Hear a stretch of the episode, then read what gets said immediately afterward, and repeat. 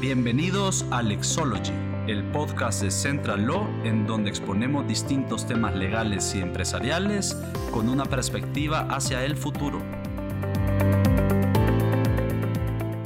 Emprendedor, loco o soñador. ¿De qué otras formas te han llamado? Mi nombre es Adriana Morán, asociada de la firma Central Law, especialista en el área corporativa y financiera. Muchas gracias por acompañarnos en este primer episodio, el cual vamos a hablar de un tema de vital importancia, especialmente para ti que eres emprendedor o que tienes el deseo de emprender. Y es acerca de, ¿podría evitar el fracaso en mi emprendimiento? La pregunta es curiosa, porque sabemos de que emprender implica un riesgo, como lo es todo en esta vida, un riesgo al fracaso. Y sin embargo, es importante poder anticiparnos a diferentes situaciones para poder evitar pasar malos ratos. Y es por eso que en esta ocasión contamos con la presencia de Piero Rusconi Bolaños, quien es socio de nuestra firma y también es socio fundador del restaurante Donkeys Mexicano Fusión, que recientemente acaba de cumplir nueve años de haber abierto sus puertas al público y quien nos contará un poco acerca de algunos consejos para todos nuestros emprendedores. Bienvenido Piero, muchas gracias. Gracias Adriana, gracias por la invitación. Hola a todos, buenos días, buenas tardes. Eh, espero poder compartir con ustedes en este primer episodio de nuestro programa eh, cinco buenos consejos que sean de utilidad para todas aquellas personas que deseen recorrer este camino del emprendimiento. No dudo que esos consejos van a ser de mucha utilidad y creo que a todos estamos ansiosos por poder conocerlos.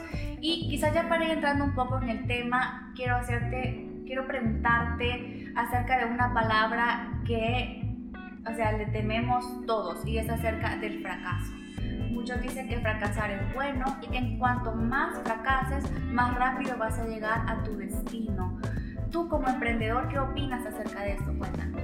Bueno, eh, antes que nada, les digo que hablo a partir de mi propia experiencia. Cada, cada persona, creo yo, tendrá sus propios consejos.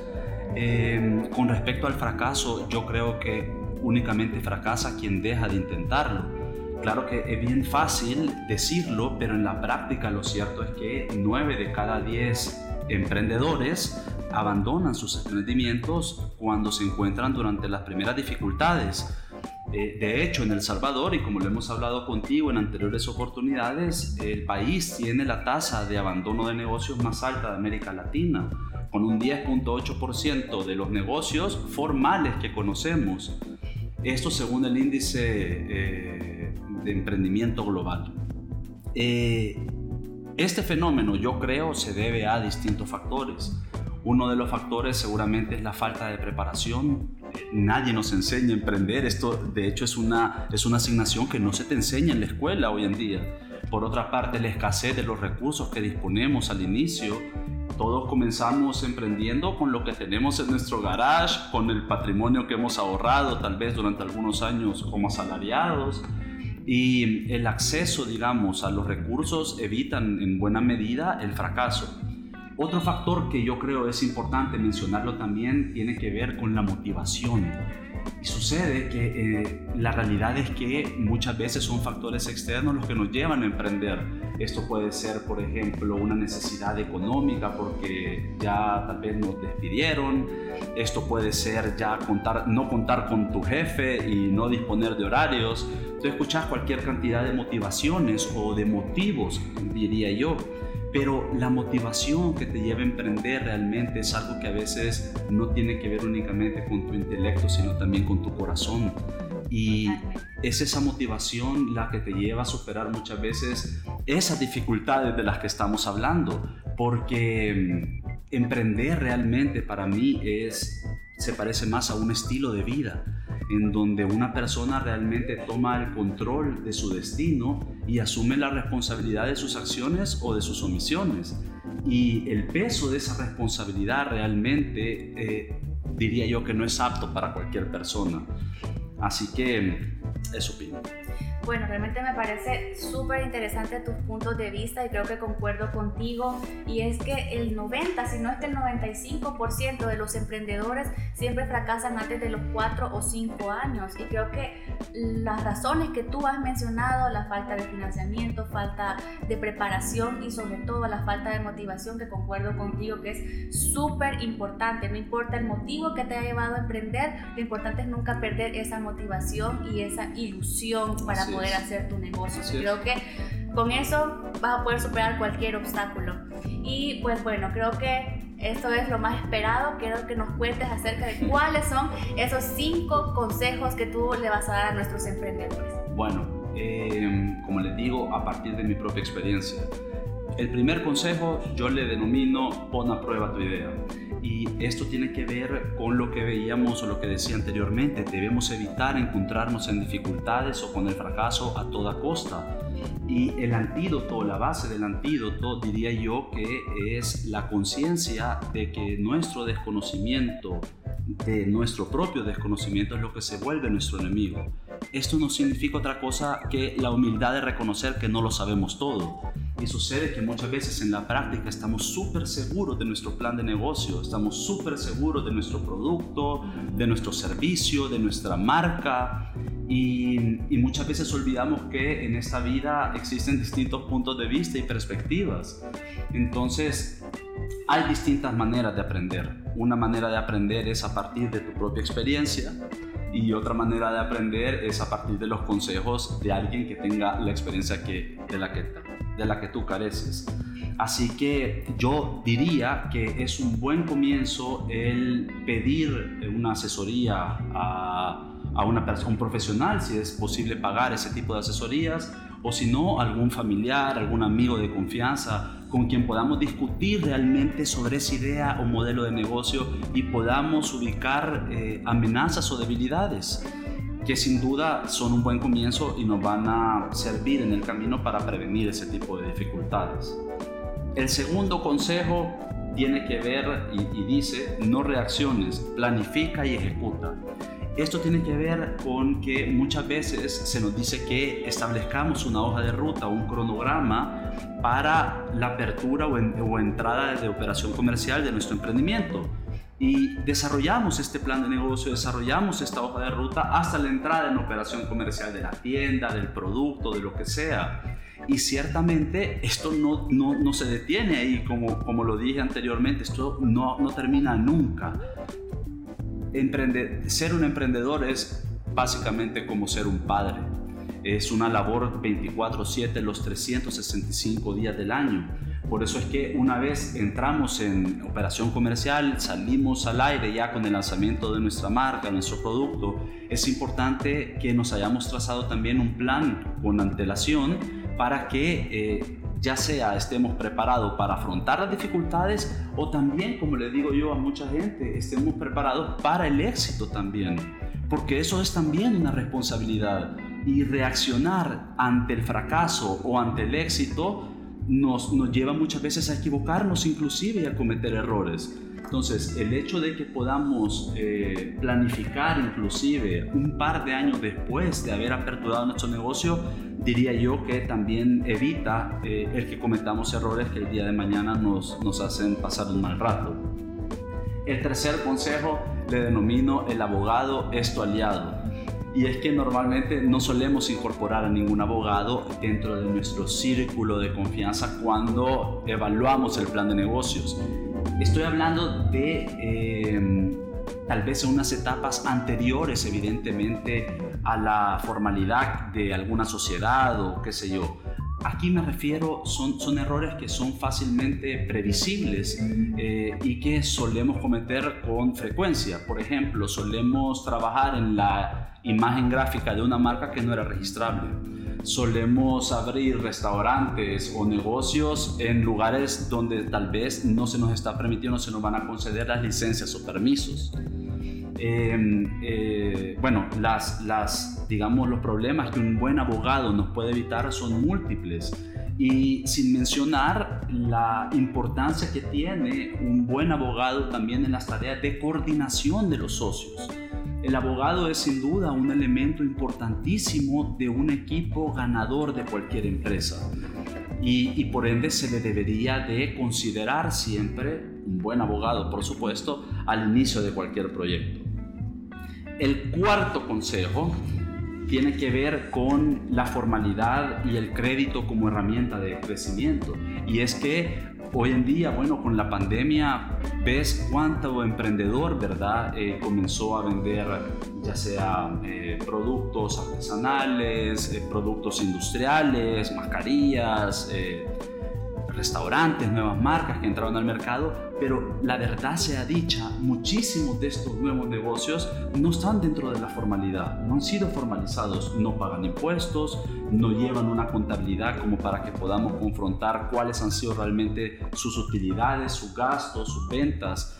Y esto es importante por distintas razones. En primer lugar, porque sin que nosotros estemos formalizados o tengamos una contabilidad formal, no somos sujetos de crédito. Y ciertamente sin el crédito es, diría yo, virtualmente imposible crecer.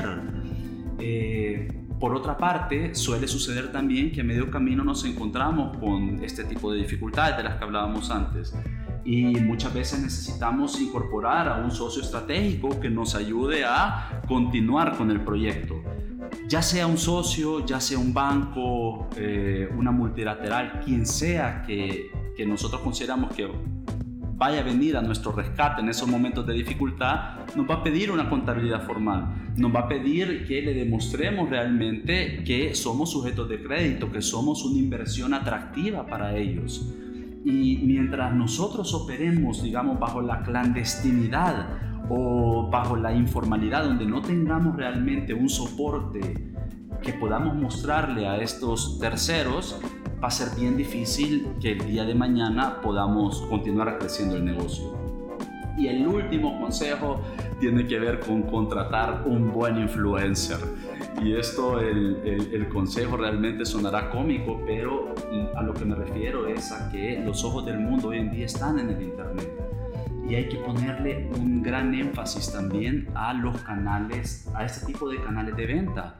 Porque pasa que hoy en día la gente pone sus productos en internet, en Instagram, en Facebook, pero luego resulta que olvidamos que hay que entregar ese producto de un punto A de nuestra bodega hasta la casa del consumidor.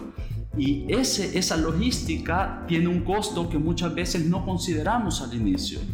Entonces, para mí, eh, el consejo final eh, pasa con un estudio de eh, el buen uso de la venta digital, ¿verdad? El que entendamos realmente cómo se maneja esto, cuáles son estrategias de guerrilla, como se le conocen, donde podamos obtener una profundidad de mercado con pocos recursos y por otra parte que analicemos y entendamos también los costes a veces ocultos de eh, el poder trasladar nuestros productos o servicios hasta el destinatario final. Así que eh, eso serían este día, en este primer episodio, mis primeros cinco consejos. Espero que me vuelvas a invitar a tu programa para, que, para que pueda eh, aportar tal vez algunos otros consejos que puedan ser de utilidad.